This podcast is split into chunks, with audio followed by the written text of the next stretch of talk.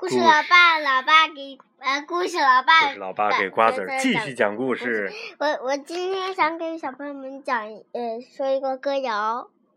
呃，什么歌谣呢？小熊过桥。好，那你说吧。小熊过桥，小竹桥，摇摇摇，有只小熊来过桥，站不稳，立不牢，走到桥上心乱跳。头上乌鸦呱呱叫，桥下河水哗哗笑。妈妈，妈妈，快来呀，快把小熊抱过桥！水底鲤鱼跳出来，对着小熊高声叫：“小熊，小熊，不要怕，眼睛对着，眼睛冲着前面瞧，一二三。”走过桥，小熊过桥回头笑，鲤鱼乐得尾巴摇。好了，好，够了。接下来咱们继续讲这个小公主索菲亚的故事。索菲亚，护身符的诅咒。上次讲到护身符的诅咒的哪一部分啦？让我看是不是这个？对，就是这个吗？让我看啊。上次讲到，他因为炫耀，所以呢，护身符。产生了诅咒，让他的声音变成了呱呱呱呱的声音。他知道自己错了，嗯，但是呢，离演出马上就要开始了，他的呱呱呱的声音还没有消失，怎么办呢？正在这个时候，他的护身符又开始发光了。贝尔公主出现了，苏菲亚把发生的一切都告诉了贝尔公主。你能帮我吗？苏菲亚问道。苏菲亚，只有你自己才能解除这个咒语。”贝尔笑着说，“我的王子也曾经因为做过一些不好的事情而中了咒语。他后来认识了自己，学会了如何爱人，咒语就自动解除了。”苏菲亚认真。贝尔的公主，那个名字叫《美女与野兽》和和野兽，对。苏菲亚认真思考着贝尔公主的话，认识自己，学会如何爱人。她小声嘟囔着：“我想我知道该怎么做了。”贝尔公主，可是贝尔公主已经不见了，差消失了。就在这个时候，苏菲亚听到卢西亚诺叫她上台演唱。亲爱的朋友们，大家好！苏菲亚冲到舞台上说：“能。”站在这里唱赞歌，我感到特别荣幸。但是，呱呱，我的喉咙里有一只青蛙。大家听了苏菲亚的话，都呆住了。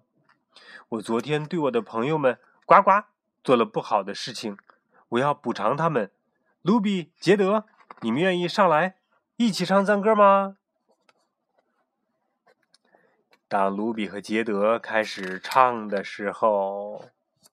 苏菲亚的护身符又开始发光了，我做到了。苏菲亚向幸运草低语道：“咒语解除了。”卢比和杰德把苏菲亚拉上台，与她一起唱歌。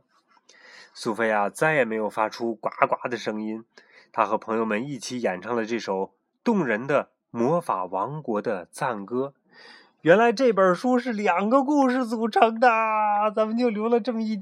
这个小尾巴，咱们再讲一个呗。咱们再讲还是能讲一半啊？怎么办啊？没事，再讲一。再讲一半。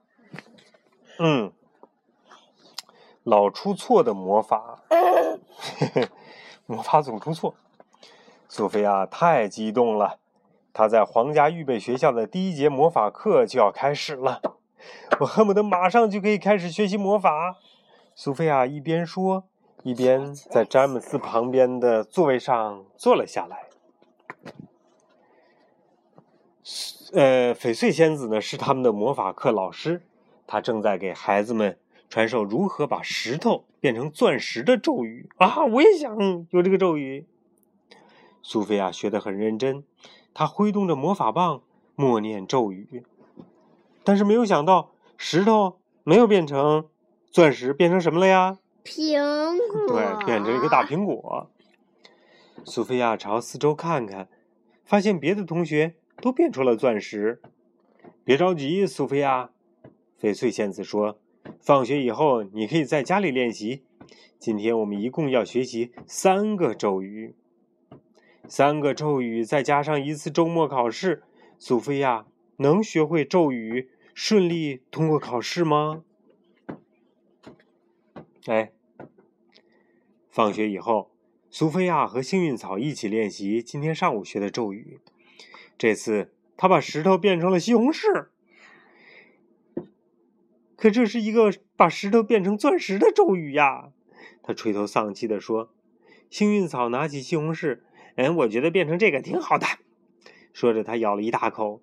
如果你想学习魔法，可以去请教皇家魔法师啊。是啊。皇家魔法师赛克可以帮助他。当魔法师赛克看见苏菲亚站在自己门前的时候，忍不住多看了一眼她脖子上的护身符。你的护身符真漂亮啊！我是说你。他话锋一转，邀请苏菲亚进来。苏菲亚走进赛克的工作间，发现这里乱成了一团糟。当下便有了主意。如果我帮你打扫这里，你可以教我学习魔法吗？苏菲亚问道。如果苏菲亚每天都来工作间，赛克就有机会偷走她的护身符。所以赛克同意了苏菲亚的请求。我要调剂，调制一剂可以让我隐身的魔法药水儿。苏菲亚一走，赛克就对乌鸦、愁眉鸟说。然后趁机偷走苏菲亚的护身符，统治整个王国。嗯，到那时我就是赛克国王一世。赛克自负的喊道。第二天一大早，苏菲亚就来到赛克的工作间，拿起扫帚，卖力的打扫起来。赛克呢，则一直在调制他的隐身药水，可是每次都不成功。赛克把从魔法师父亲古德温那里。学来的窍门交给了苏菲亚，在变魔法的时候一定要慢，要稳。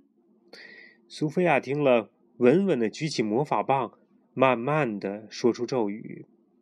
这次她成功了，苏菲亚终于把石头变成了钻石。啊，我成功了！苏菲亚欢呼着：“赛克，你真是一位好老师！”赛克的脸一下子就红了。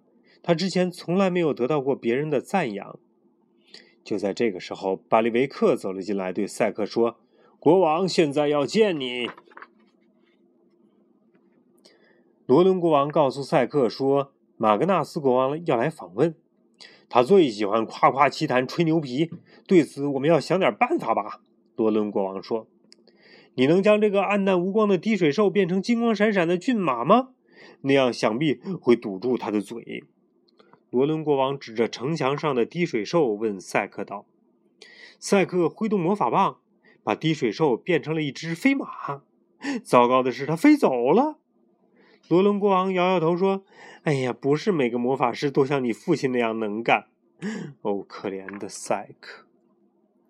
真遗憾，你的咒语失灵了。”苏菲亚说。